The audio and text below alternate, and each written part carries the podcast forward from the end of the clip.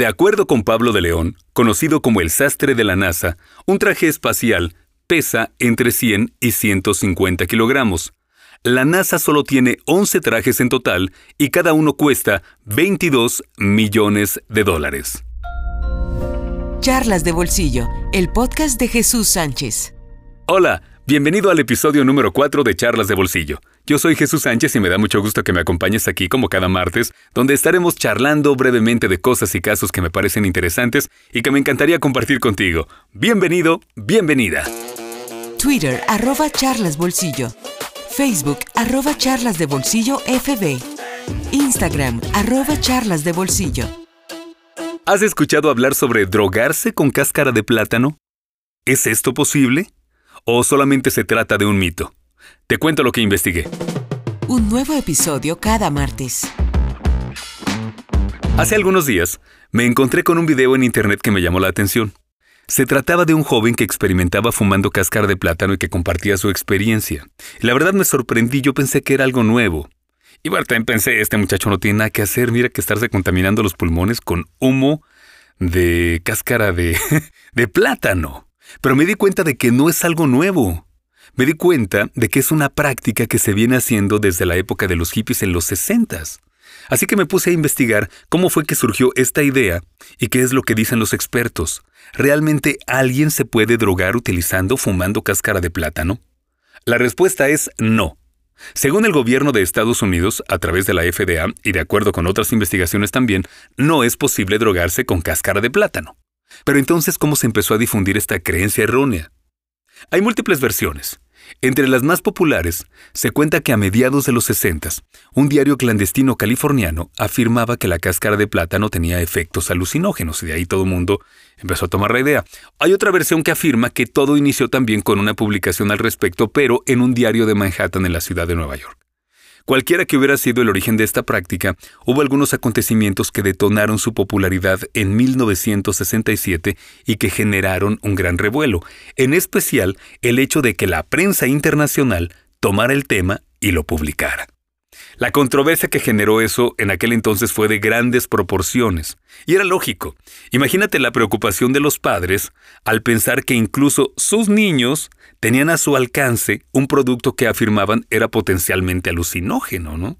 Hubo consecuencias sociales, políticas y afectaciones económicas que sufrieron los productores y distribuidores de esa fruta. Se cuenta, por ejemplo, que en algunas ciudades la policía antinarcóticos realizaba redadas para detectar a personas que estuvieran comprando grandes cantidades de plátanos, imagínate nada más, porque eran sospechosas de estar utilizándolos para supuestamente fabricar droga. ¿Dónde va con esos 10 kilos de plátano? Se necesitaba una gran cantidad de esa fruta para llevar a cabo la receta. Por eso también algunos jóvenes se dedicaban a vender plátanos. En ese entonces, cada plátano lo vendían por 15 centavos de dólar, pero le reembolsaban 3 centavos a los clientes que regresaban la cáscara y obviamente pues ellos lo utilizaban para obtener la famosa banananina. Hubo conciertos también donde se regalaban cientos de cigarros de cáscara de plátano a los asistentes para que supuestamente se drogaran.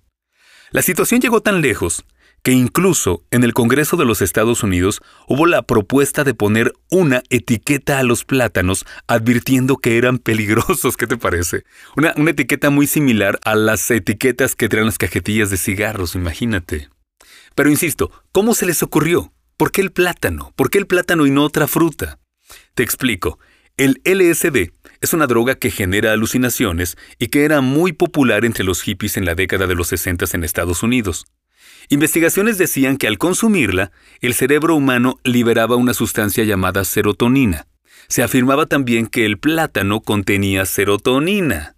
Alguien de ese modo concluyó que dicha fruta debía contener una sustancia que por lógica generaba alucinaciones similares a los de la droga. A dicha sustancia le llamaron banananina e idearon varias recetas para obtenerla. Por ejemplo, raspaban con un cuchillo la cara interior de las cáscaras del plátano. Se obtenía una pasta, y esa pasta algunos la hervían y la dejaban secar para posteriormente fumarla. Otros, en lugar de hervir la pasta, la colocaban directamente en el horno para secarla y posteriormente fumarla. En Internet Es posible encontrar diferentes versiones, fechas, recetas, opiniones, muchas de ellas contradictorias respecto a este tema, que incluso aún en nuestros días reviven esta controversia, y para muestra lo del video que te platicaba al principio. Me gustaría comentarte que este podcast está basado en las investigaciones publicadas por The East Village Other y que fueron realizadas por investigadores de NYU, la Universidad de Nueva York. En dicha publicación se hace un recuento de los resultados de los estudios que realizaron tanto universidades como productores de fruta de Estados Unidos que obviamente se habían visto afectados, así como por el gobierno norteamericano a través de la FDA, Food and Drug Administration, en aquel 1967 todas estas investigaciones llegando a la misma conclusión, que todo esto no era otra cosa sino un mito y que no, que no era posible drogarse con simple cáscara de plátano. A pesar de que ya había sido aclarada la situación, un par de años después, la receta siguió difundiéndose a través de un polémico y violento libro llamado El libro de cocina del anarquista. Por eso fue que mucha gente siguió pensando que era posible. De cualquier modo, quiero advertir que no es una práctica que yo te recomiende ni siquiera como experimento. Lógicamente, inhalar este o cualquier otro tipo de humo no puede ser algo saludable para tus pulmones. Charlas de Bolsillo, el podcast de Jesús Sánchez. Una vez más, gracias por los comentarios para este podcast. En esta ocasión, si me lo permiten, me gustaría hacer un reconocimiento a Adriana López Cadima y a Omar García, quienes son parte del equipo creativo de producción de Telemundo 44 en Washington, D.C. Felicidades por el premio Emmy obtenido en días pasados, muy merecido sin duda, y por supuesto refleja su profesionalismo y arduo trabajo.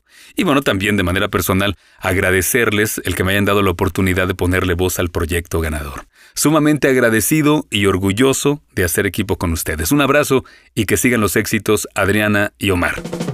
Una producción de Jesús Sánchez para New York Radio Productions. Te invito a que si no lo has hecho te suscribas, comentes y compartas en todas las plataformas y redes sociales en donde estamos. Encuéntranos en Facebook, Instagram, Twitter, YouTube, etc. Solo búscanos como Charlas de Bolsillo. Yo soy Jesús Sánchez y te espero el próximo martes aquí, en Charlas de Bolsillo.